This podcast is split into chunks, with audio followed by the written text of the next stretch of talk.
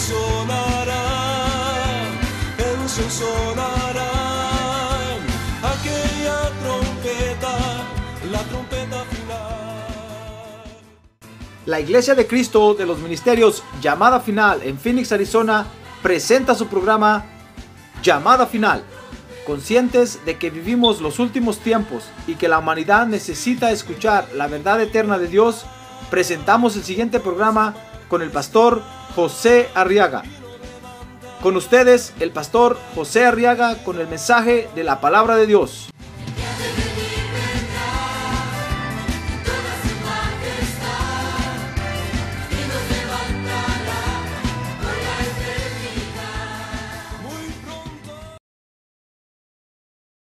Dice la Biblia en el libro de los Hechos, capítulo 12, verso 1, que por aquel tiempo el rey Herodes echó mano a algunos que pertenecían a la iglesia para maltratarlos.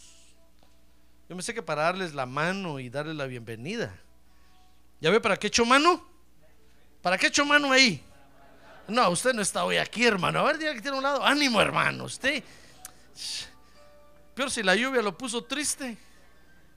Tal vez se le inundó la casa. A ver, dígale, póngase alegre, hermano. Póngase alegre. Leamos la Biblia con alegría. Dice la Biblia entonces que por aquel tiempo el rey Herodes echó mano a algunos que pertenecían a la iglesia para maltratarlos. E hizo matar a espada a Jacobo, el hermano de Juan. Y viendo que esto agradaba a los judíos, hizo arrestar también a Peter, que en español es Pedro. Esto sucedió, dice, durante los días de los panes sin levadura. Y habiéndolo tomado preso, dice el verso 4, lo puso en la cárcel, entregándolo a cuatro piquetes de soldados para que lo guardaran con la intención de llevarlo ante el pueblo después de la Pascua. Así pues, verso 5, Pedro era custodiado en la cárcel, pero la iglesia hacía oración ferviente a, Dios por él. ¿Sabe cómo es esto? Como aquellos que dicen, pobrecito, se quedó en las manos de Dios, dice. Qué pobrecito, estar en las manos de Dios es el mejor lugar para estar, hermano. Ah, dicen, ah, pobre, ahí se quedó en el desierto, lo dejó el coyote y se quedó a la buena de Dios. Con Dios es el mejor lugar para estar. Ah, gloria a Dios. Gloria a Dios. Pues, ¿qué le parece que metieron a Pedro a la cárcel? Y dice, pero la iglesia hacía oración ferviente a Dios por él. ¿Qué más quería Pedro, hermano? Que la iglesia orara por él. A ver, dígale que tiene a su lado. La iglesia ora por usted, hermano. No esté desanimado. La iglesia ora por usted. Anímese, anímese. Es lo mejor que puede recibir. Amén. Oremos por él. Gloria a Dios. Fíjese que la iglesia de Cristo, hermano, siempre ha sido perseguida. Si usted examina la historia de la iglesia, va a ver que desde que el Señor Jesucristo la dejó allá en Hechos capítulo 2, en el aposento alto, hasta nuestros días, la iglesia siempre ha sido perseguida. Porque muchos la desean, muchos a veces quisieran tomar control de la iglesia. Tan es así que hubo un tiempo en que los hombres, fíjese, dijeron, la iglesia no tiene, no tiene jefe. Le vamos a poner un jefe. Y le pusieron un jefe a la iglesia. Y entonces le llamaron Papa. Y, le y dijeron, este va a ser la cabeza de la iglesia. Y, y, son mentiras, porque la iglesia dice que la cabeza es Cristo. Y el vicario de Cristo hoy en la tierra es el Espíritu Santo de Dios. ¡Ah, gloria a Dios! Hoy el Espíritu Santo es la cabeza de la iglesia en la tierra, hermano. Y cuando los hombres, fíjese, quisieron agarrar la iglesia así y gobernarla, la iglesia se les esfumó de las manos. Todos salieron huyendo y se esparcieron por todo el mundo. Y nunca han podido aprovecharse de la iglesia. Pero la iglesia siempre ha sido perseguida. Dice que Hechos capítulo 12, fíjese, el verso número 3, donde estamos leyendo ahorita. Que aunque sea, dice, dice ahí, que aunque sea solo por agradar a los hombres, a veces persiguen a la iglesia. Mire, dice ahí que este, este Herodes, viendo que la persecución esta agradaba a los judíos, entonces dijo, ya no vamos a perseguir solo a los miembros de la church, sino que vamos a agarrar al pastor y vamos a perseguir a los pastores y a los ministros. Dice ahí que a Jacobo el apóstol lo mataron a espada. Y agarraron a Peter, que es Pedro, y lo metieron preso. Solo porque vio que eso le agradaba a la, a la población, hermano. Mire, mire, mire con qué pretextos la iglesia ha tenido que sufrir a veces. Debido a eso entonces, fíjese hermano, nosotros tenemos que entender a Dios. Porque esto sucedió al principio. Amén. Cuando Dios estaba poniendo las bases de la iglesia en la tierra. Entonces, aquí hay una base muy importante para la iglesia y, y es que tenemos, fíjese, que entender a Dios en el hecho de que nosotros, la iglesia de Cristo, somos susceptibles a que el enemigo nos ataque. Es decir, no, no, no nos escapamos, hermano, de que el enemigo de repente nos ataque. No porque por el hecho de que el Señor está con nosotros. ¿Sabe usted que el Señor está aquí, verdad? Sí, no por el hecho de que el Señor está con nosotros o, nos ministra o desciende con su nube de gloria y nos hace temblar y nos hace vibrar, como dice el canto. O no por el hecho de ser adoradores de Dios en espíritu y en verdad, hermano, el enemigo ya no nos va a tocar. No, no nos escapamos. A ver, el que tiene a su lado, usted no se va a escapar, hermano. Usted no se va a escapar. Somos susceptibles a que el enemigo nos ataque. Y no porque estamos mal con Dios, porque muchos creen que a veces nos pasan unas cosas porque saber qué pecado tenemos, saber qué estamos haciendo. No, no, no, no, no. Mire, Pedro ahí no estaba haciendo nada, como lo vamos a ver más adelante. Los hermanos de la iglesia ahí buscando a Dios estaban. Y de repente viene este Herodes, loco, y empezó a perseguirlo solo porque, y vio, y, viendo que le caía bien a los judíos, agarró entonces a los cabecillas de la iglesia. Entonces note conmigo, hermano, de que tenemos que entender a Dios en esto. Amén. ¿Sabe por qué tenemos que entender a Dios en esto? Porque, porque entonces vamos, vamos a encontrar gozo dice Santiago 1.2, cuando nos hallemos en diversos ataques. Mire conmigo Santiago capítulo 1, verso 2 dice, tened por sumo gozo, hermanos míos, el que os halléis en diversas pruebas. Entonces en medio de los ataques del enemigo nos vamos a gozar. Porque, vamos a entender que Dios tiene control de esas situaciones en nuestra vida, hermano. Que no estamos desamparados, sino que el Señor está bajo control de todo eso. Tiene bajo su control todo, todo, todo, todo. Nada se le escapa del control. Por eso es importante que entendamos a Dios en esto. En que somos susceptibles a que el enemigo nos ataque. Amén. Muy bien. Los hijos de Dios entonces, quiero que vea esto conmigo. Tenemos un enemigo, fíjese, a quien el Señor Jesucristo le permite atacarnos. El Señor tiene sus razones, motivos por los cuales le permite al enemigo de nuestras almas que nos ataque.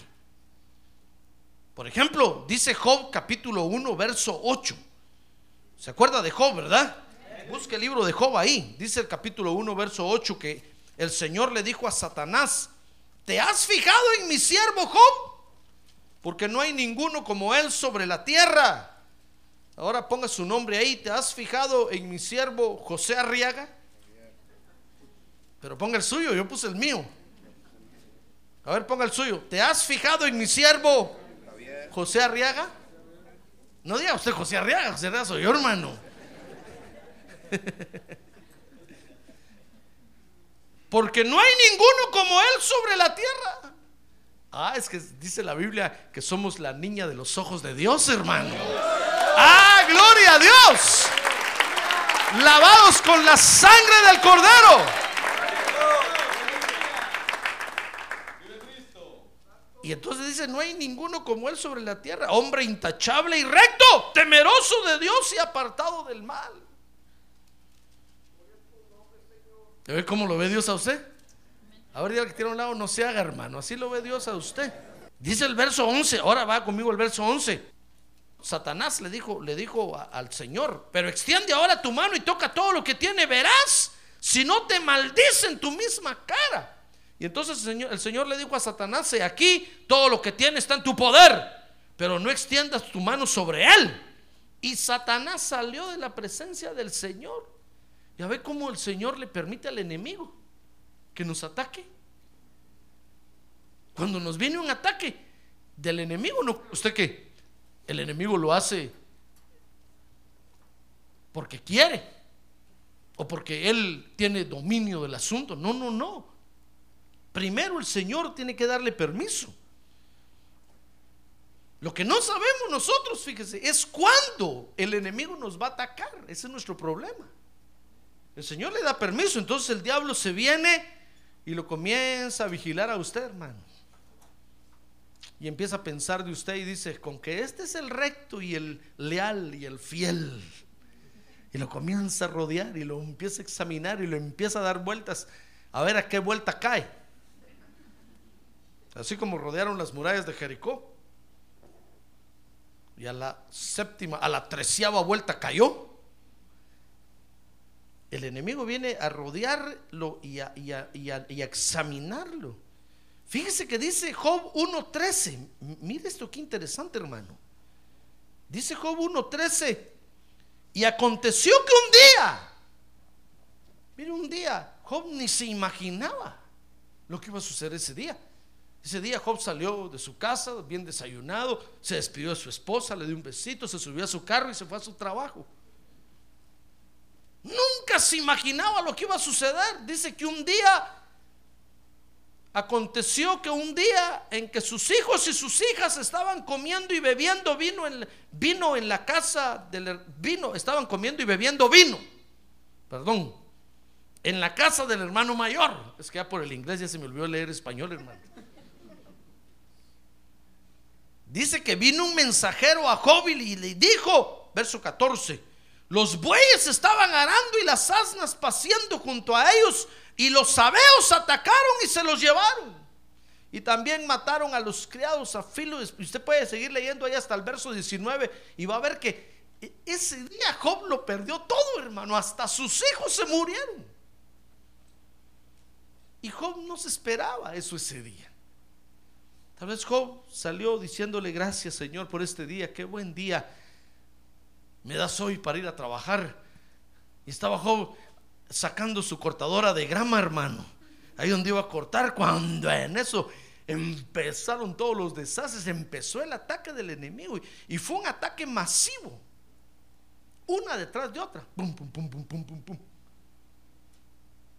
Job se quedó sin nada en un ratito.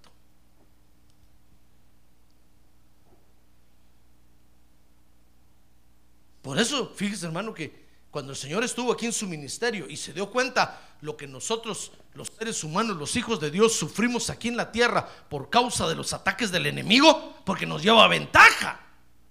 El enemigo nos lleva ventaja, hermano. Se mueve en un mundo espiritual, se mueve en otra dimensión, velozmente. Y nos lleva una ventaja terrible porque no lo miramos. De repente se deja venir con el ataque y nosotros no sabemos ni por dónde viene, hermano. Entonces cuando el Señor Jesús se dio cuenta aquí en la tierra de lo que sufrimos, hermano, por causa de los ataques del enemigo, entonces, ¿sabe? Empezó a enseñarle a los discípulos y les dijo, miren, por favor, manténganse alerta, no se duerma. que tiene a un lado, ya lo vieron, hermano. Despierte usted. Ya enojó al pastor, dígale. Hermano, fíjese que el Señor empezó a decirle a los discípulos: estén alerta, por favor, no se duerman, manténganse sobrios. Para que entonces puedan ver cuando el enemigo viene para atacar. Porque se dio cuenta que nosotros, los hijos de Dios, a veces nos dormimos en nuestros laureles, hermano. Como, como vamos, estamos yendo a la iglesia y decimos, nada malo me va a pasar, nada malo me va a pasar. La sangre de Cristo. Jesús, María y José. Bueno, eso ya no lo decimos, ¿va? Eso lo decíamos antes.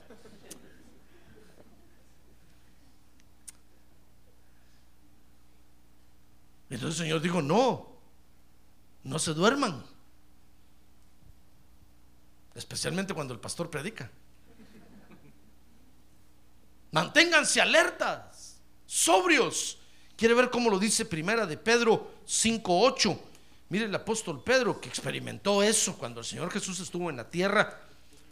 Dice que debemos de ser de un espíritu sobrio. Primera de Pedro 5.8 dice, sed de espíritu sobrio.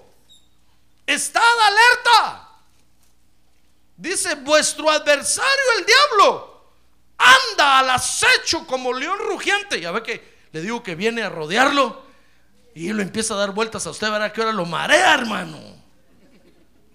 Y si usted se deja marear, entonces deja de ser de espíritu sobrio y se vuelve ebrio. No, hay que ser de espíritu sobrio. Cuando el diablo le empieza a dar vueltas, no lo siga con la vista así, mire. Porque entonces se marea. Estoy hablando figuradamente, ¿comprende? Dice la Biblia que usted debe mantener sus ojos puestos en Cristo, el autor y consumador de la fe.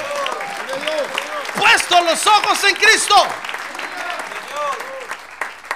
Aunque el diablo le esté rodeando y le esté dando, no lo mire, usted mire a Cristo, manténgase viendo a Cristo, manténgase en los ojos puestos en Cristo.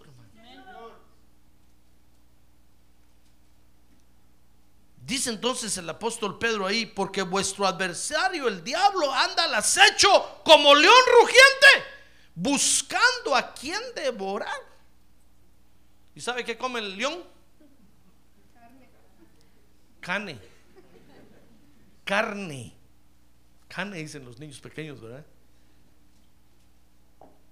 Entonces, entonces fíjese, tenemos que ser de espíritu sobrio. A ver, a ver, diga, yo voy a ser de espíritu sobrio. Mire, dice Tito 2.8. Mire qué, cosas tremendas, hermano. Dice Tito 2.8. Con palabra sana e irreprochable tenemos que ser. Nuestra forma de hablar. Con palabra sana e irreprochable, dice, a fin de que el adversario se avergüence al no tener nada malo que decir de nosotros. Es que, es que, hermano, el enemigo lo va a estar vigilando a usted y va, a aprovechar cualquier cosa que usted haga. Cualquier cosa la va a aprovechar para entonces atacarlo. Entonces hasta nuestra palabra, fíjese, tiene que ser sana. Ahora diga palabras sanas e irreprochables. A ver, diga, e irreprochables. Ahora, esta alerta, fíjese hermano, que nosotros debemos de mantener, que el Señor Jesús nos dijo y que el apóstol Pedro y el apóstol Pablo aquí mencionan, se debe, fíjese hermano, a que el Señor va a actuar dependiendo de las acciones del enemigo. Entonces tenemos que mantenernos alertas. Porque entonces, a como el enemigo actúe, así va a actuar Dios. Y nosotros tenemos que estar despiertos. Porque Dios nos va a decir qué tenemos que hacer, hermano. Entonces tenemos que mantenernos alertas, en guardia. acuérdense que esto es una guerra. Aunque sea a la hora de dormir, usted tiene que dormir con un ojo abierto y otro cerrado, así, mire. Le dice este ojo, a ver, duerme tú primero cuatro horas, después se despierta, duerme este ojo otras cuatro horas. Porque el enemigo nos va a sorprender. Y entonces, mire, dice primera de Tesalonicenses 5, 8. Vea conmigo ahí. Antes de que veamos el libro de los Hechos, hermano. Quiero que vea esto conmigo. Primera de Tesalonicenses 5, 8. Pero, pero puesto que nosotros somos del día, dice ahí, seamos qué? Ah, no, más recio, seamos qué? Sobrios. Habiéndonos puesto la coraza de la fe y del amor y por yelmo la esperanza de la salvación. Porque no nos ha destinado Dios para ira. Ya ve, entonces tenemos que mantenernos alertas. Porque cuando el enemigo actúe para destruirnos, entonces Dios nos va a dar la salida, hermano. Porque no nos ha puesto Dios para ira. Dice ahí que no nos ha destinado Dios para ira, sino para obtener salvación por medio de nuestro Señor Jesucristo. ¡Ah, gloria a Dios! Ahora diga, gloria a Dios. Por eso le mencionaba yo ahí que el apóstol Pedro lo agarraron y la iglesia, dice, estaba orando por él. Muchos, muchos creen que eso no tiene valor, hermano. Dicen, ¿y qué hace el pastor por ti? Está orando. Ah, sí, está orando. Que te dé unos 500 dólares. Que te saque del problema, que te pague el hospital, que te, que te dé comida. Pero orando. Como, como la gente no ora, entonces no le dan valor a eso, hermano. Pero lo que más valor tiene realmente es que alguien inter- interceda por nosotros, hermano. Eso tiene más valor que cualquier cosa. Porque a través de la intercesión va a venir el poder sobrenatural de Dios a obrar. ¡Ah, gloria a Dios!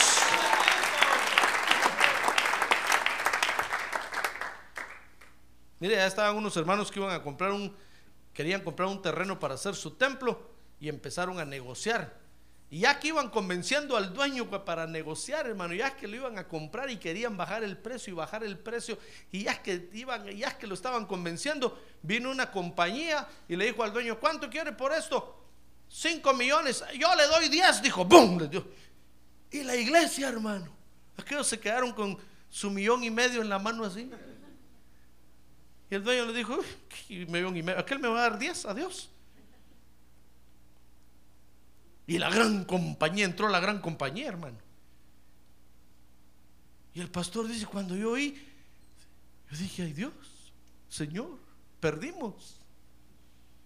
Y se pusieron a orar y a decirle, Señor, ¿qué pasó? Si al dueño lo teníamos convencido, ya casi nos parábamos sobre él. Ya lo teníamos de rodillas. Ya casi nos rogaba que, que aunque sea eso, que le pagáramos. ¿Qué si vino?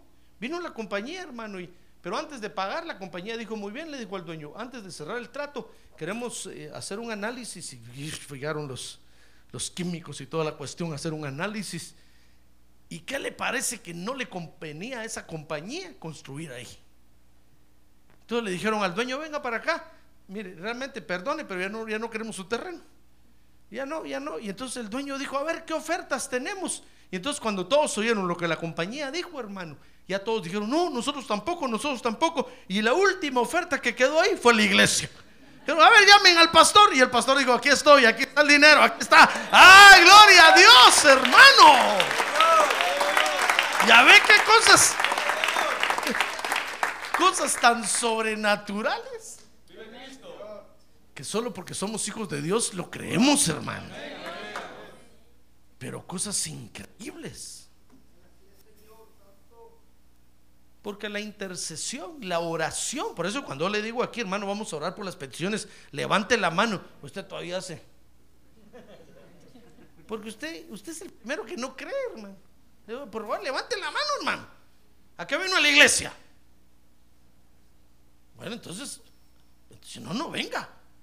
Ahora si vino, levante la mano. Muy bien, aquí está mi mano, hermano. Muy bien, oremos, hermano. Convengámonos todos, porque esta intercesión es poderosa.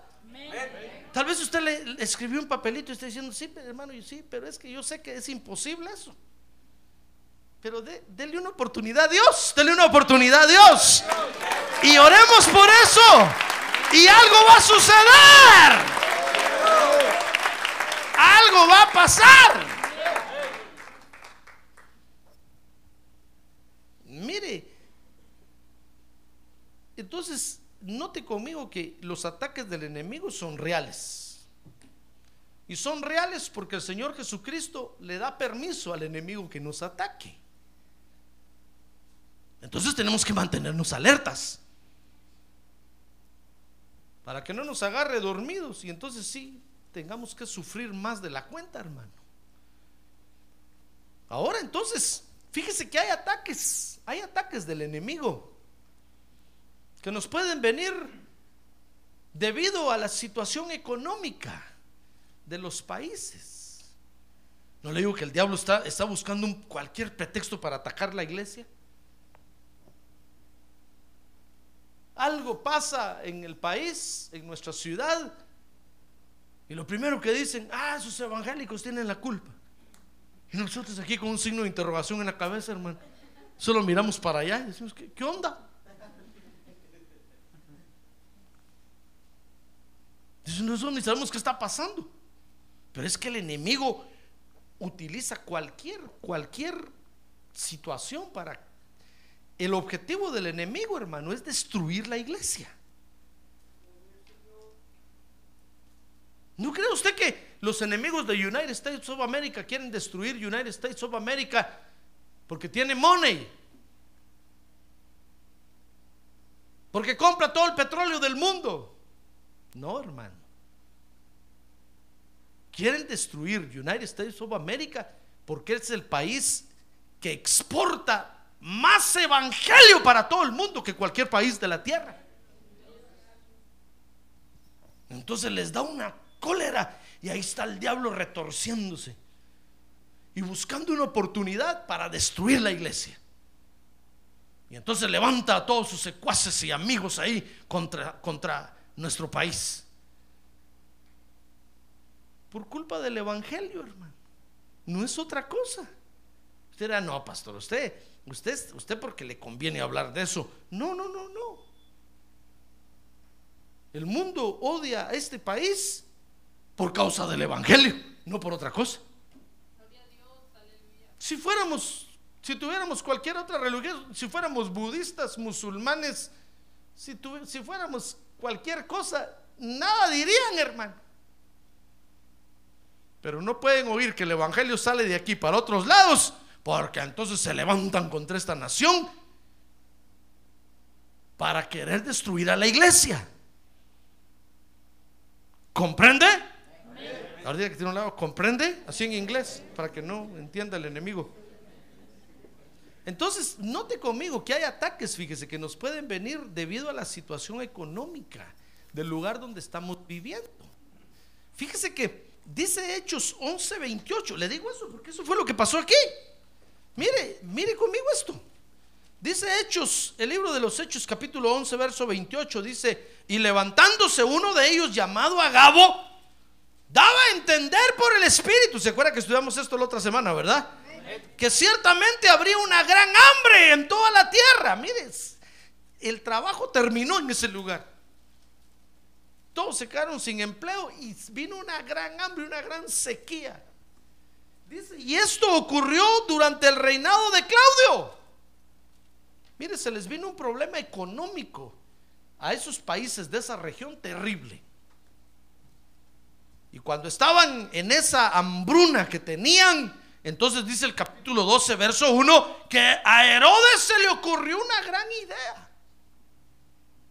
Mire cómo son los políticos, hermano. Solo tienen grandes ideas. ¿Ya vio o no vio? Bueno, aquí se lo estoy mostrando con la Biblia. No es que yo lo quiera decir, sino que aquí dice que entonces Herodes, como que a Herodes, fíjese, tuvo la idea de hacer algo para distraer a la gente. Porque imagínense, un, un problema de economía, no había empleo, no había comida. Todos estaban diciéndole al gobierno, queremos trabajo, queremos trabajar, queremos comida. Queremos. Y ahí estaban haciendo todos fila, cola para recoger comida, hermano. Y no había. Entonces Herodes dijo, ¿qué hago para distraer a esta gente? ¿Qué hago? Entonces vino, vino Herodes, dice el capítulo, el capítulo 12, verso 1, en medio de esa crisis.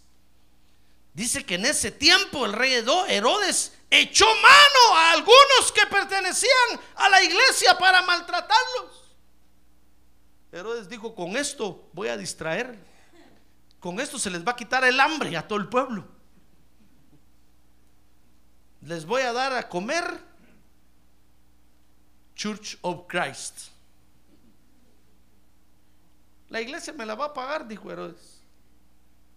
Todos estos tienen hambre, están pidiendo comida y los voy a distraer. Y entonces mandó a unos soldados a la iglesia cuando allá en la 6023 Norte 71 Drive. Y dijo, cuando esté el pastor en, el, en, lo mejor del culto, ustedes entran, tiran las puertas y agarran a los primeros que están ahí atrás. Por eso los que se sientan atrás corren peligro, hermano. Vengan a sentarse adelante. Dice que echaron mano de unos y los arrastraron y los maltrataron.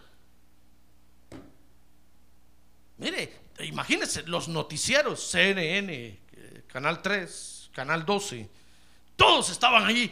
El hambre, no tienen que comer, no tienen agua. Pobrecitos, ese gobierno feo, ese Herodes, impostor, que no da de comer. A saber qué estaban diciendo los noticieros. Cuando en eso dijeron, hay un bochinche en el 6023 Norte 71 Drive.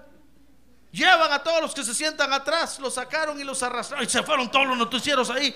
Arrastran a los evangélicos, les están pegando. Dicen que ellos están escondiendo la comida. Dicen que. Y a saber qué decían los noticieros, hermano. Y entonces la gente se le olvidó el hambre. ¿Comprende lo que estaba pasando ahí? Miren la estrategia de Herodes. Echó mano, capítulo 12, verso 1, de unos creyentes para, para maltratarlos. Entonces cuando, cuando Herodes vio que distrajo al pueblo, hermano, a Herodes le gustó. Herodes dijo, ah, qué bonito ya no están pidiendo comida. Todos están allá, unos lamentándose y diciendo, pobrecitos, no tienen la culpa. Si ellos solo van a la iglesia a adorar a Dios, a ninguno maltratan, son buena gente. A nadie le roban, a nadie le mienten. Es buena gente. Y otros decían, no, qué bueno, qué bueno que los, que los aporreen un poco. Ya mucho gritan. Toda la noche pasan gritando ahí metidos. A saber qué hacen ahí. El asunto fue que el hambre se les olvidó. Así como se le olvidó ahorita a usted el sueño. Ahorita que tiene un lado, despierte hermano, despierte. Usted es muy temprano para dormir. Mire qué interesante lo que estaba pasando ahí.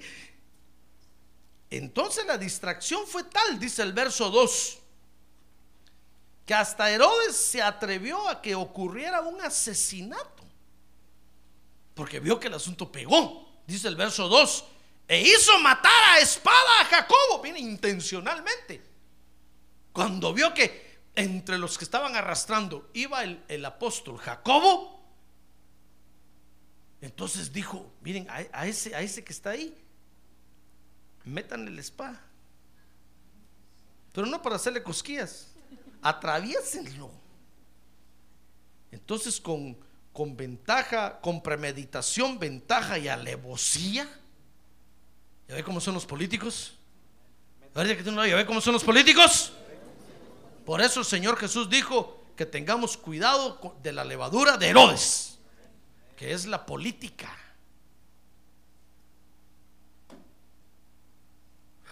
porque esos no son nada sinceros, hermano y bailan al son que les toquen. Entonces vino Herodes e hizo matar, mire verso 2, a Jacobo, el hermano de Juan, uno de aquellos tres a quienes el Señor llamaba siempre aparte para mostrarle los grandes misterios, Pedro, Jacobo y Juan, ¿se acuerda de ellos, verdad? A quienes subieron con el Señor al monte de la transfiguración. Mire, cuánto beneficio hubiera hecho Jacobo ministrando en las iglesias en su ministerio. Ah, pero Acuérdense que el Señor Jesucristo tiene control de esto, ¿verdad? El Señor permitió que lo mataran. Y Herodes, usado por el enemigo de nuestras almas, que el Señor lo reprende esta noche, encontró una buena distracción para el pueblo ahí. ¿Ya ve por qué Nerón? Nerón, Nerón, Nerón. No el perro, ¿verdad? Aquel emperador romano mataba a los creyentes. Para distraer al pueblo, hermano. mire qué levadura más horrible esa. Por eso cuando usted le digan, no quiere ser alcalde de Phoenix, dígale, no, muchas gracias, no, no, no. No quiere ser gobernador de Phoenix, dígale, peor, peor, peor. El Señor dijo, tengan cuidado con la levadura de Herodes. Esa es la política. Amén.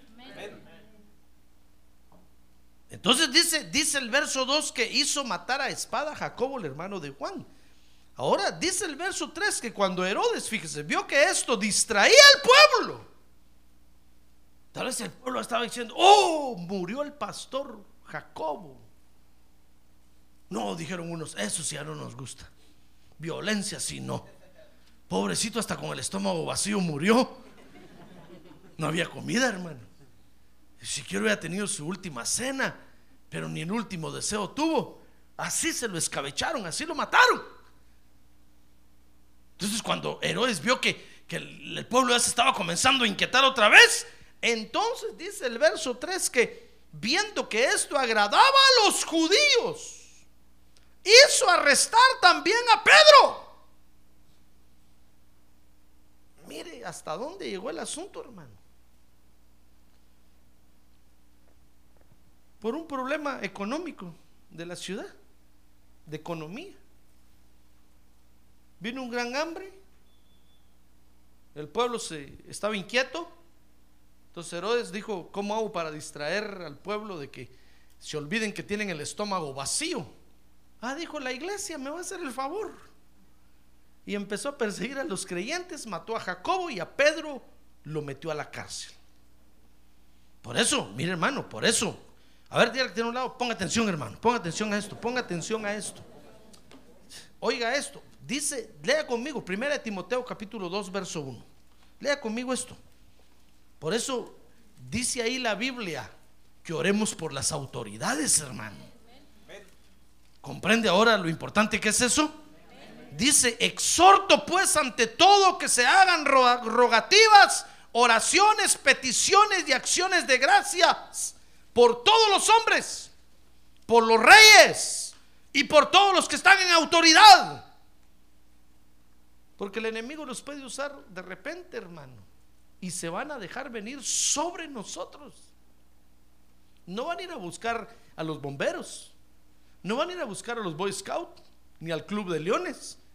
Van a venir a buscar a la iglesia de Cristo.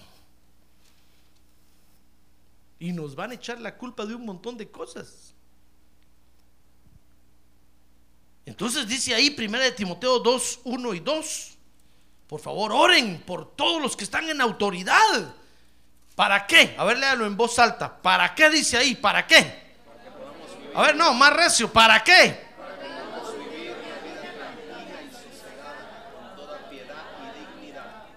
Para que podamos vivir una vida tranquila y sosegada.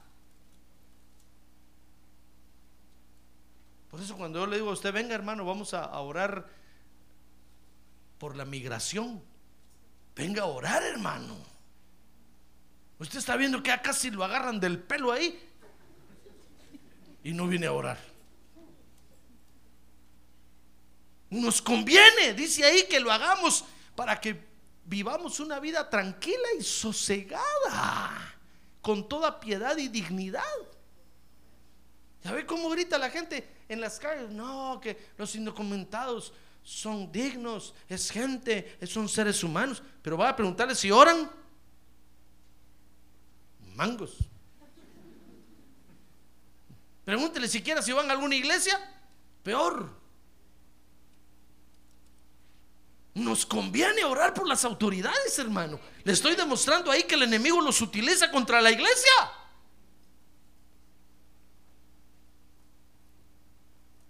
Mire, si, si un día de estos el enemigo usa la migra y se descontrola y lo agarran a usted, nos quedamos sin iglesia aquí, hermano. Me quedo con las sillas vacías. No sea como que usted tiene papeles, hermano. ¿A quién le hablaría el pastor? A saber a quién. ¿A usted? Hasta en cuenta yo. Porque van a decir todos los ciudadanos de segunda, get out. Y ahí estamos todos los naturalizados, hermano. Para Juárez. A pedir perdón. A pedir perdón allá. Hermano. ¿Y usted cree que no está bonita la iglesia aquí? ¿Verdad que está bonita? ¿Verdad que está bonito lo que Dios está haciendo aquí? ¡Ah, gloria a Dios! Está bonito, está emocionante, está interesante. Lo que Dios está haciendo con usted, hermano, es la gloria de Dios en la tierra. Por eso me, me gusta el canto aquel que cantamos, Gloria, Gloria, Jehová mi Dios se acordó de mí. Porque esa es la gloria de Dios en la tierra. Pero si nos agarran y nos sacan, se acaba esto, hermano. Entonces, ¿qué tenemos que hacer? Venir a orar. Si yo tengo que orar por las autoridades, usted peor, usted más, hermano, más que yo. Si yo lo, lo, invito a usted, lo motivo a que venga a orar por las autoridades, usted, usted, hermano, usted debería de mantenerse orando las 24 horas del día. Porque si lo agarran, lo sacan. Yo digo, miren hermanos, el jueves hay intercesión, ninguno viene. Va, si quiere el primer jueves de mes, pues vengan, oremos. No viene. Va, cuando la agarre la migra no me está llamando. Yo le voy a decir, se lo dije hermano, que viniera a orar por las autoridades, para que usted tenga, viva una vida tranquila, sosegada, con dignidad.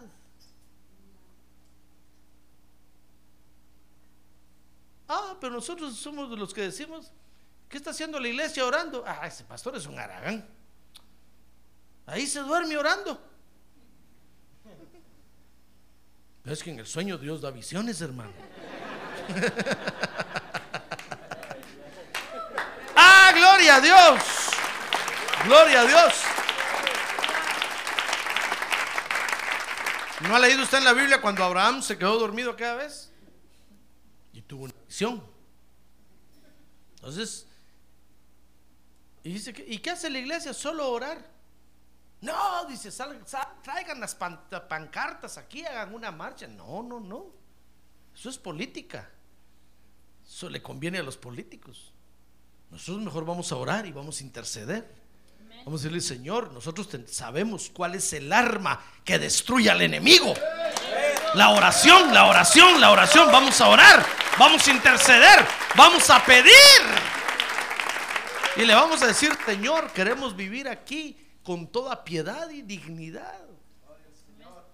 Queremos tener una vida tranquila aquí. Nos gusta aquí, Señor.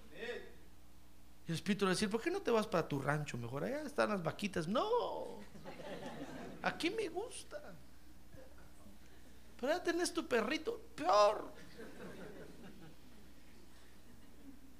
Aquí me gusta, Señor. Quiero vivir aquí una vida tranquila y sosegada. Entonces, ¿sabe? El Señor va a escuchar nuestra oración, hermano. Y entonces le va a decir a la amiga, ¿dónde están? ¿Dónde están? Y los va a agarrar. Dejen 60, 23, no, 71 drive, no la toquen. Y nosotros una vida tranquila y sosegada. ¿Comprende cómo es el asunto? ¿Comprende cómo trabaja tú? Mire, mire, hay persecuciones, hay ataques del enemigo, fíjese que a veces nos puede o nos pueden venir por la situación económica de los países, hermano. Es real. Nos van a venir porque somos la iglesia de Cristo. Y el enemigo nos quiere destruir. Ahí lo puede leer usted en el libro de los Hechos. Ahora, fíjese que los ataques que el Señor deja que recibamos pueden tener muchas razones. Por ejemplo, una de ellas es como Job. En el caso de Job, Dios permitió que el enemigo lo atacara así, y lo dejara sin nada, porque Job necesitaba liberación. Dice la Biblia ahí que Job vivía con miedo a la pobreza. Entonces Dios, Dios dijo un día, voy a, tengo que liberar a este. No me gusta que esté en la iglesia y levanta las manos y se las miro llenas de miedo. No, dijo Dios.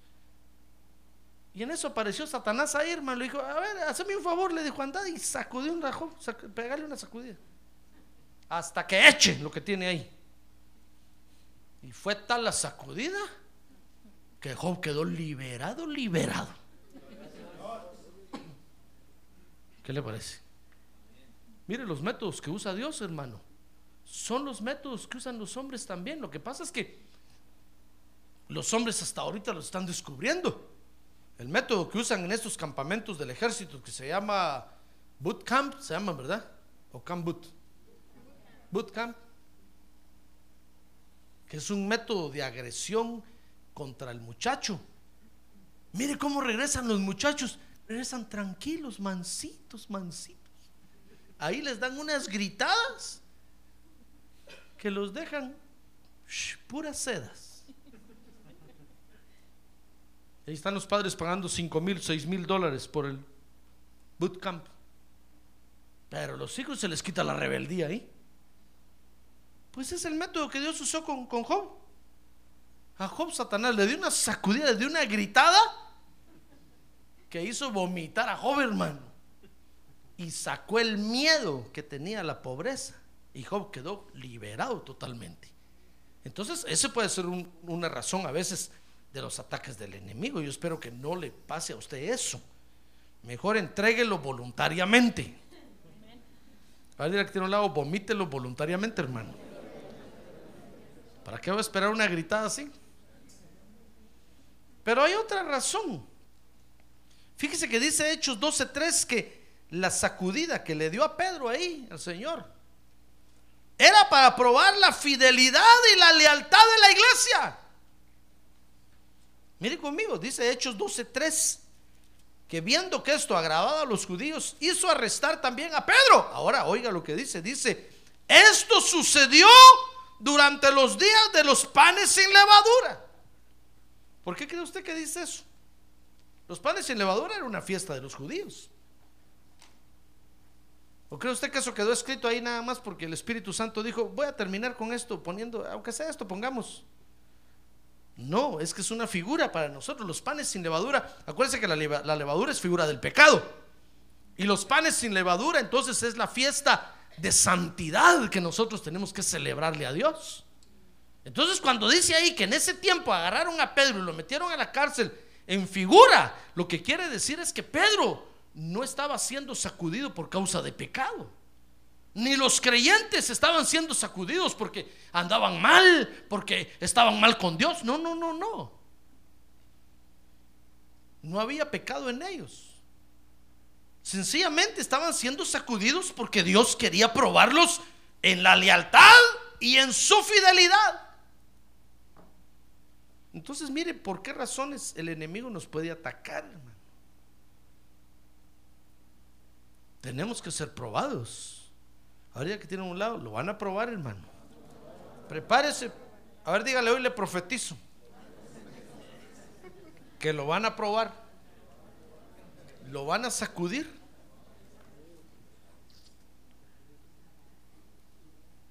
En lealtad y en fidelidad lo van a probar.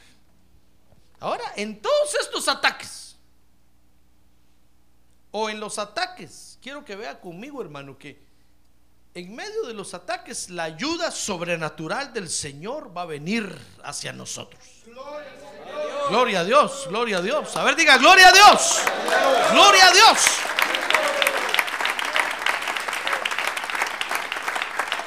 Por eso le digo que tenemos que estar alertas. Porque el enemigo no sabemos cuándo nos va a atacar, hermano. Y entonces cuando nos ataca el enemigo, entonces Dios actúa. Y Dios actúa de acuerdo a las decisiones que toma el enemigo. Por eso le enseñaba la otra vez que por qué el Señor Jesucristo no ha venido todavía a la tierra. Porque el enemigo no ha tomado las últimas decisiones, la maldad todavía no ha tomado las últimas decisiones que tiene que tomar. Por eso es que el Señor todavía no ha venido a la tierra. El Señor Jesucristo está ahí esperando a ver qué decisiones toma la maldad. Cuando la maldad tome las decisiones finales, entonces el Señor se va a dejar venir a la tierra, hermano. Pero mientras la maldad no dé el paso, el Señor no da, un paso. ¿Comprende? ¿Comprende cómo actúa Dios?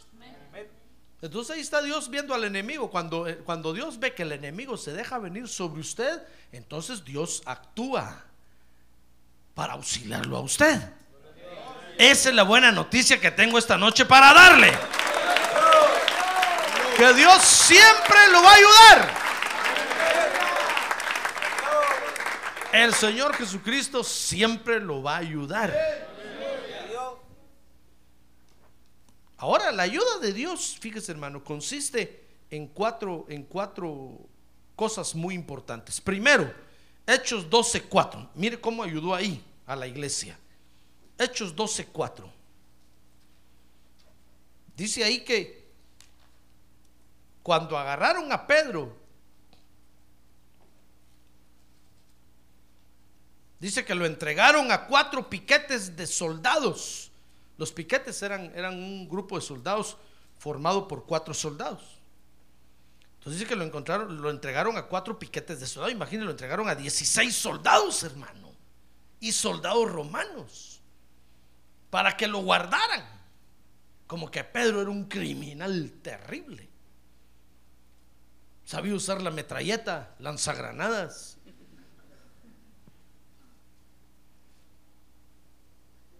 con la intención de llevarlo ante el pueblo después de la Pascua. Pero dice que mientras, mientras que cuando lo agarraron y lo arrestaron, entonces dice ahí que la iglesia hacía oración. Leyó eso conmigo, ¿verdad? No es el verso 4 que acabamos de leer, pero lo leímos anteriormente. ¿Qué verso dijimos que era? 5. Dice entonces el verso 5 que cuando agarraron a Pedro la iglesia, permítame que encuentre el verso aquí, hermano. Así pues, dice, Pedro estaba, era custodiado en la cárcel, pero la iglesia hacía oración ferviente a Dios por él. Entonces, mire hermano, la primera ayuda que Dios nos va a dar es la intercesión de la iglesia. Por eso, alerta. A ver, diga que tiene un lado. Alerta, hermano. Alerta, alerta. A ver, dígalo otra vez, alerta. Cuando el ataque del enemigo se le venga encima, la primera ayuda que Dios le da a usted es la intercesión de la iglesia. En lugar de alejarse de la iglesia y en lugar de irse, lo que usted tiene que hacer es venir a la iglesia, llenar un papelito como estos de oración. Mire y digan, hermanos, por favor, estoy siendo atacado por el diablo terriblemente. Se me vino un ataque horrible.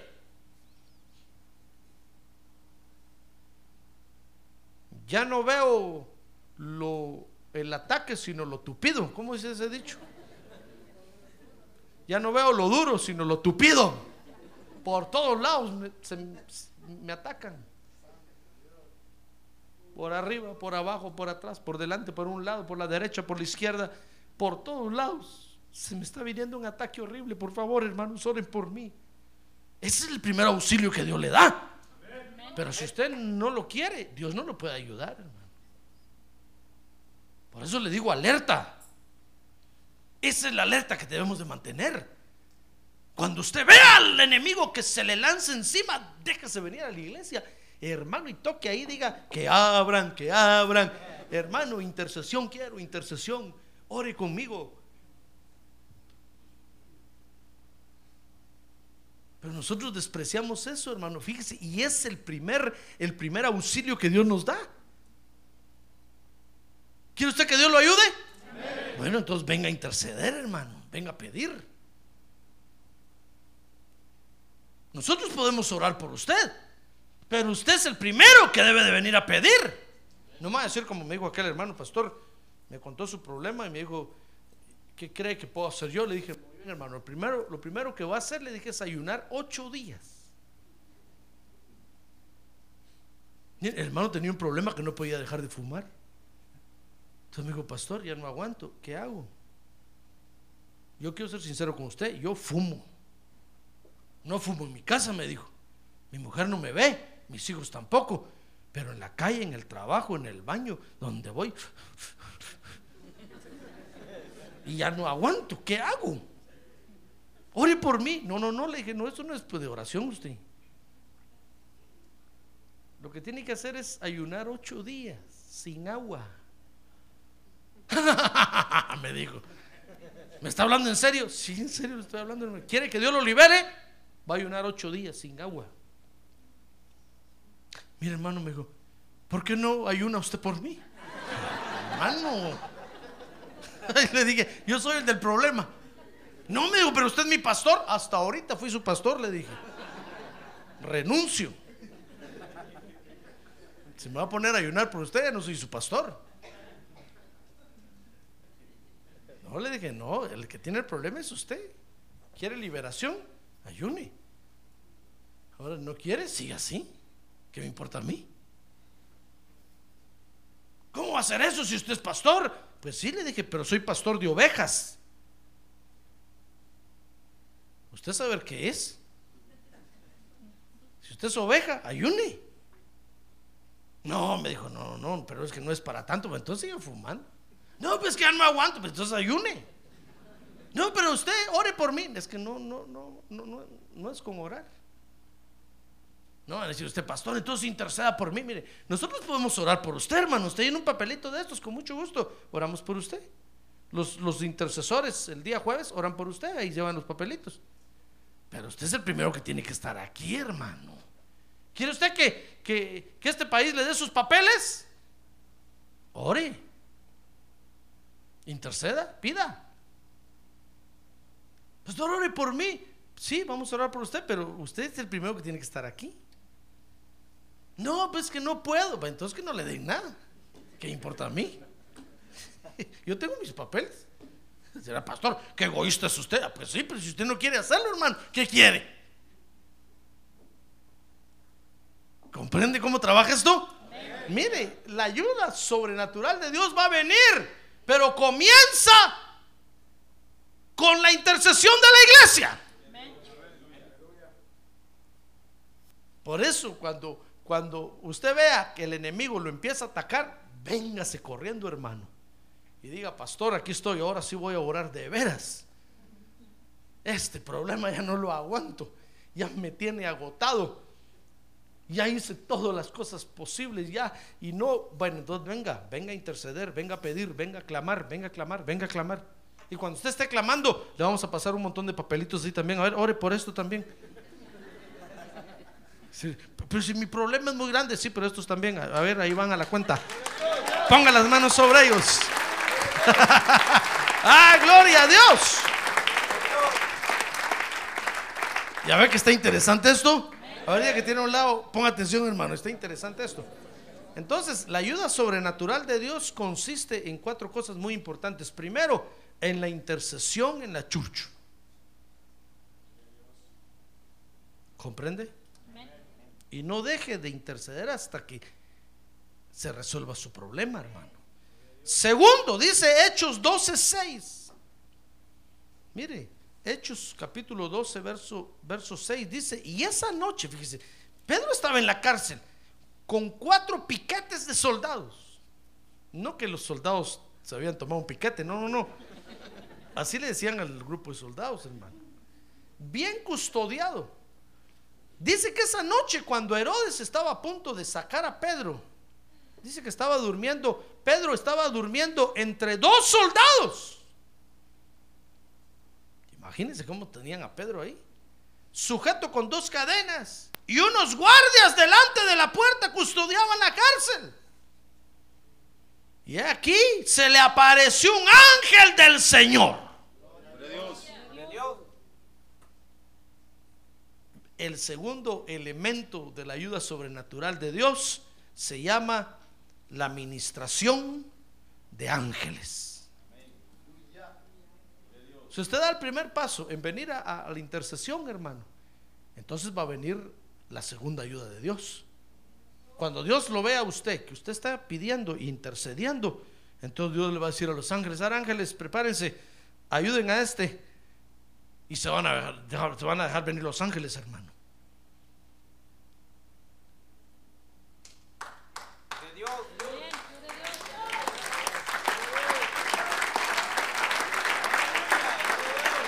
Usted no lo cree, ¿verdad? ¿Y sabe qué hacen los ángeles, hermano? Van a venir con todo el poder de Dios para solucionarle su problema. Los ángeles van a agarrar la mano del de la migración y va a firmar su autorización, la suya, así, mire. Y van a salir sus papeles. Aunque usted no tenga papeles ahí.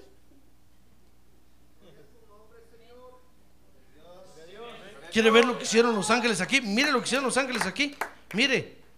Dice que entonces, verso 6. Se le apareció un ángel del Señor, verso 7, y una luz brilló en la celda. Y el ángel tocó a Pedro en el costado y lo despertó y le dijo, levántate pronto. Y las cadenas cayeron de sus manos. ¡Ah, gloria a Dios! Hermano. Y el ángel le dijo, vístete y ponte las sandalias. Y así lo hizo. Y le dijo el ángel, envuélvete en tu manto y sígueme. Mire hermano, los soldados ni cuenta se dieron. ¿Qué le parece? ¿Es real eso o no es real? ¿Usted cree que eso sucedió o no? ¿Usted cree que eso sucede ahora también? Sure, claro. Por eso le digo que hasta pueden llegar a agarrar la mano de los de inmigración y firmar su permiso así, mire. Ellos ni cuenta se van a dar, hermano. Van a decir, sentí una cosquilla en la mano. Ah, gloria a Dios. Gloria a Dios. Pero todo comienza cuando usted viene a interceder. Entonces viene el segundo elemento de la ayuda sobrenatural de Dios, que es la administración de los de ángeles, hermano. No se va a sorprender si un día de estos, cuando usted está durmiendo, abre los ojos y mira un ángel parado ahí a su lado. Bueno, lo primero que tiene que hacer, dice la Biblia, es probarlo, porque dice que probemos a todos los espíritus. Preguntarle que si confiesa que Jesús vino en carne a la tierra. Entonces, si dice que sí, entonces es de Dios. Entonces el ángel le va a decir, ponte los zapatos rápido, vámonos de aquí. Ahí viene la migra ahorita, ahorita van a entrar a tu casa. Y va a salir usted con todas sus cosas. Cuando los de la migra lleguen, si está vacía la casa. ¿Quién le diría? Dios lo libró. Ah, gloria a Dios.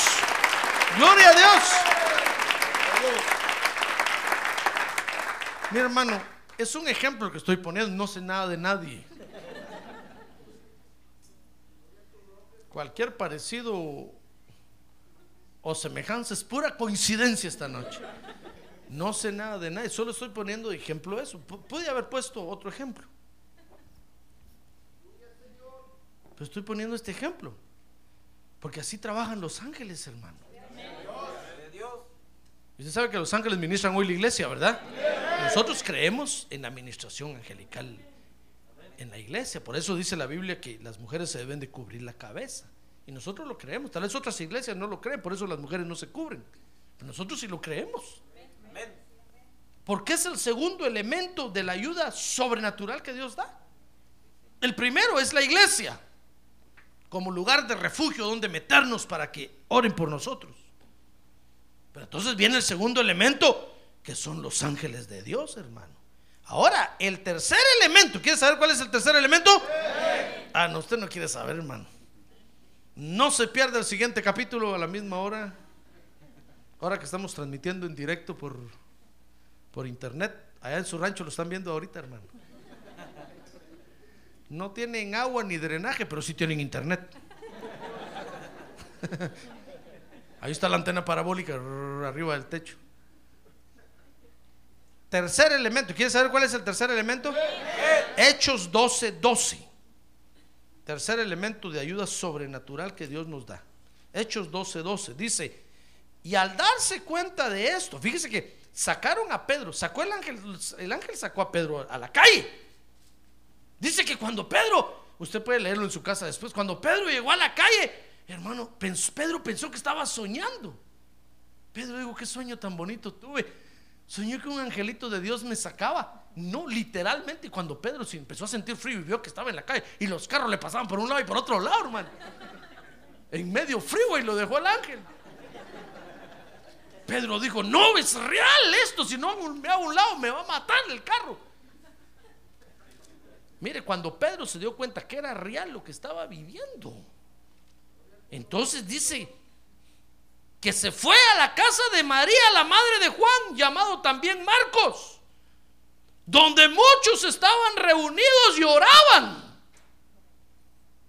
Y cuando llamó a la puerta de la entrada, dice que una sirvienta llamada Rode salió a ver quién era. Y al ver y al reconocer la voz de Pedro, de alegría no abrió la puerta.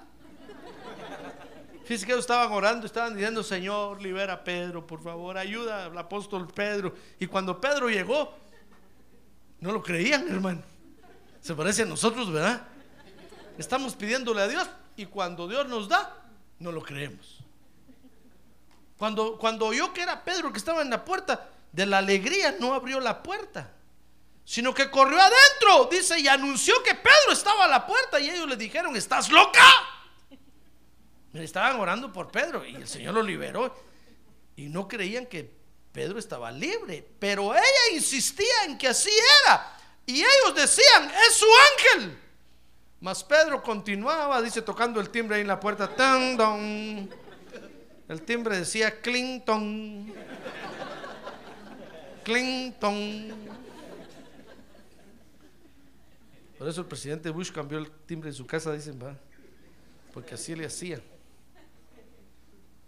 Pedro continuaba llamando y cuando ellos abrieron, dice que lo vieron y se asombraron. Mire, ¿sabe cuál es el tercer elemento sobrenatural de ayuda que Dios nos da? ¿Quiere saber? Es el apoyo de los hermanos de la iglesia. Por eso no se dé el lujo de despreciar al hermano de la iglesia. A ver, dígale que tiene un lado, no me desprecie, hermano. A ver, dígale, porque usted no sabe. Dígale, usted no sabe. ¿Cuándo va a necesitar de mí? Fíjese, hermano, que qué bueno fuera que lo despreciaran a uno y se olvidaran de uno, hermano. Feliz estaría yo. Pero lo peor de todo es que lo desprecian a uno y después Dios los manda que uno los ayude. Por eso dice la Biblia que no nos despreciemos, que nos amemos. Porque no sabemos, usted no sabe cuándo va a necesitar de mí, hermano. Y usted dice, no, ya no voy a la iglesia, ese pastor ya me cayó mal. No, ya no voy. Bueno, está bueno. Pero llega el día cuando necesita de mí, ahí está pidiendo una cita, quiero hablar con el pastor. Entonces le digo a la hermana Alicia, ¿quién es este hermano? No, no, ni viene a la iglesia, que venga primero unos ocho meses y después hablo con él. Pero dice que le urge. ¿Qué me importa? A mí también me urge. Ah, pero nos damos el lujo de despreciarnos entre nosotros, fíjese. Y el día de mañana necesitamos, decimos, aquel hermano de la iglesia, ese trabaja ahí. Y el domingo le hicimos una carota de este tamaño, miren, hermano. Y ahora usted necesita del apoyo de él. Es, es un apoyo sobrenatural que Dios nos da. Por eso no nos podemos despreciar entre nosotros. Ahora otra vez que tiene un lado, no me desprecie, hermano. Porque el tercer elemento sobrenatural que Dios nos da es el apoyo de los hermanos en la fe.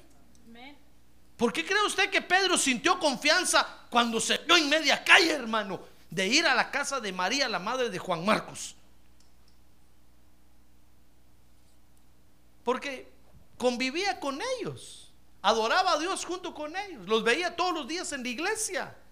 Entonces Pedro dijo, uy, aquí está cerca Juan Marcos, me voy a ir a la casa de él, digo, aunque sea ahí en, la alfombra que me dejen dormir hoy en la noche. Sintió confianza y llegó y tocó y aunque no le abrieron en el momento, pero después le abrieron, hermano, y lo dejaron entrar. Porque tercer elemento sobrenatural. Oiga, oiga lo que le estoy diciendo. Elemento sobrenatural de ayuda que Dios nos da son los hermanos en la fe. Aunque usted no lo crea, usted dirá, pastor, ayuda sobrenatural este que tengo aquí. Si fuera un ángel todavía, pero este. A ver, mira que tiene a un lado. ¿Le ve cara de ángel? Te va a decir, no, pues si este es mi marido, los hermanos, este, este, ni ya las tiene. Ya le miré la espalda yo. Pero dígame usted,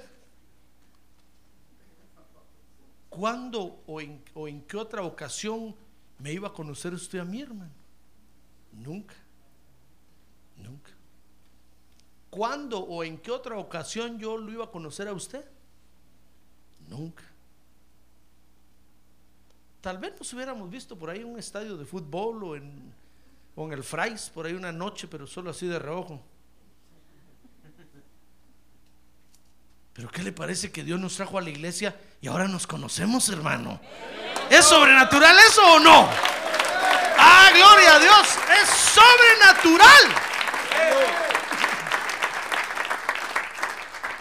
Por eso no me desprecie. A ver, dígame usted, pastor, no me desprecie. Yo lo estoy diciendo a usted, usted también dígame a mí. Porque esto es sobrenatural, solo Dios puede hacer esto. ¿Comprende? Y cuarto elemento de ayuda sobrenatural que Dios nos da. ¿Quieres saber o no? Todavía tengo un par de horas, hermano. Hoy es viernes, ¿verdad? Mañana es sábado, todos descansan. El que trabaja, no digo que es. Hechos 12, 17. Cuarto elemento. so- Oye, que le estoy hablando de elementos sobrenaturales que Dios usa. La intercesión de la iglesia, la administración de los ángeles, el apoyo de los hermanos en la fe. Y cuarto elemento. Y haciéndoles señal, fíjense, cuando Pedro entró a la casa, dice que les hizo que se. les hizo. shh. Dice que haciéndoles señales con, la señal con la mano para que guardaran silencio. Dice que les contó cómo el Señor lo había sacado de la cárcel. Y les dijo: Informad estas cosas a Jacobo y a los hermanos. ¿Y sabe qué hizo entonces? ¿Qué lee usted que hizo entonces ahí? ¿Y entonces qué? Salió y se fue a otro lugar. ¿Sabe qué dijo? Por, por si la migra me miró que entré aquí. Me voy a salir por la puerta de atrás. Ahí nos vemos otro día, hermano. Les digo, y se fue para otro lado. Entonces, ¿cuál es el cuarto elemento de ayuda sobrenatural que Dios nos da? Pues es sencillo. Fíjese que es la astucia que Dios nos dará para huir. Eso es sobrenatural. Pero pero Pedro, ¿por qué no se quedó ahí? No que Dios está con él, no que un ángel lo sacó. ¿Por qué no se quedó ahí? Por tonto. Pedro dijo, no, un angelito me sacó, pero ahí nos vemos, hermanos. Si usted sigue leyendo después en su casa, ahorita no lea, después en su casa, dice que llegó la guardia a buscarlo. Dice que alborotaron todo y no lo encontraron. Porque don Peter fue astuto, hermano. Pedro dijo, no, la migra sabe esta dirección, no, me voy de aquí. Se fue para otro lado. Y cuando llegaron a buscarlo y revol- revol- le dieron vuelta a todo, revolcaron todo, le iba a decir, le dieron vuelta a todo y miraron debajo de la cama, debajo del colchón, miraron en todos lados, Pedro ya no estaba. Porque la astucia que Dios le, le dio lo hizo huir del lugar. Entonces, cuatro elementos sobrenaturales que Dios nos va a dar para ayudarnos cuando el enemigo nos ataque. Repito, la intercesión en la iglesia, la administración de los ángeles, el apoyo de los hermanos en la fe y la astucia para huir. Amén. Así es que tenemos que entender a Dios en esto, hermano. No me va a decir usted, no, pastor, yo pensé que Dios estaba conmigo y ya nada me, mal me iba a pasar. No, es que o Dios deja que el enemigo nos ataque para liberarnos o deja que el enemigo nos ataque para probar nuestra lealtad. Pero el enemigo nos va a atacar, hermano. Usted no está exento de eso. Ahora diga que tiene un lado, usted no está exento de eso. El enemigo lo va a atacar. ¿Y qué va a hacer cuando el enemigo lo ataque? Pues aprovechar la ayuda sobrenatural de Dios. Amén y amén. Cierre sus ojos. Déjeme que ore por usted. Finalmente. Porque tenemos que entender a Dios en esto, en el hecho de que no estamos exentos de ser atacados por el enemigo. Pero dice la Biblia, termino diciéndole esto, dice la Biblia que en todo tenemos que darle gracias a Dios, hermano. Porque un propósito tendrá el Señor al permitir que el enemigo nos ataque. ¿Quiere usted entender a Dios en esto? ¿Quiere usted entender a Dios en esto? ¿O le va a reprochar a Dios o va a pelear con Dios? No, mejor entendámoslo, hermano, porque así es Dios. A ver, póngase de pie, levante su mano en alto y junto conmigo démosle gracias a Dios. Levante su mano en alto y dígale gracias, Señor, porque tú tienes cuidado de mi vida. Gracias porque tú cuidas de mí. Gracias porque tienes control de mi vida. Dígale, gracias porque tienes control de todo lo que me pasa, Señor. Gracias porque tú eres mi Dios y mi Salvador, mi pronto auxilio, mi escondedero, mi roca de ayuda. Yo puedo decir Ebenecer. A ver, diga, yo puedo decir Ebenecer. Que quiere decir hasta aquí Jehová nos ayudó. Gracias te damos en esta noche, Señor. Gracias porque así eres tú y queremos entenderte en esto. Gracias porque no estamos exentos de que el enemigo nos ataque. Pero cuando el enemigo nos ataque, vamos a aprovechar tu ayuda sobrenatural. Gracias te damos por eso, Señor. Porque junto con la prueba tú nos darás la salida.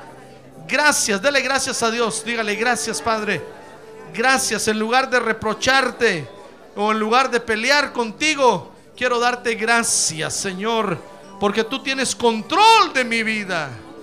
Gracias por la seguridad que me das, Padre. En el nombre de Jesús.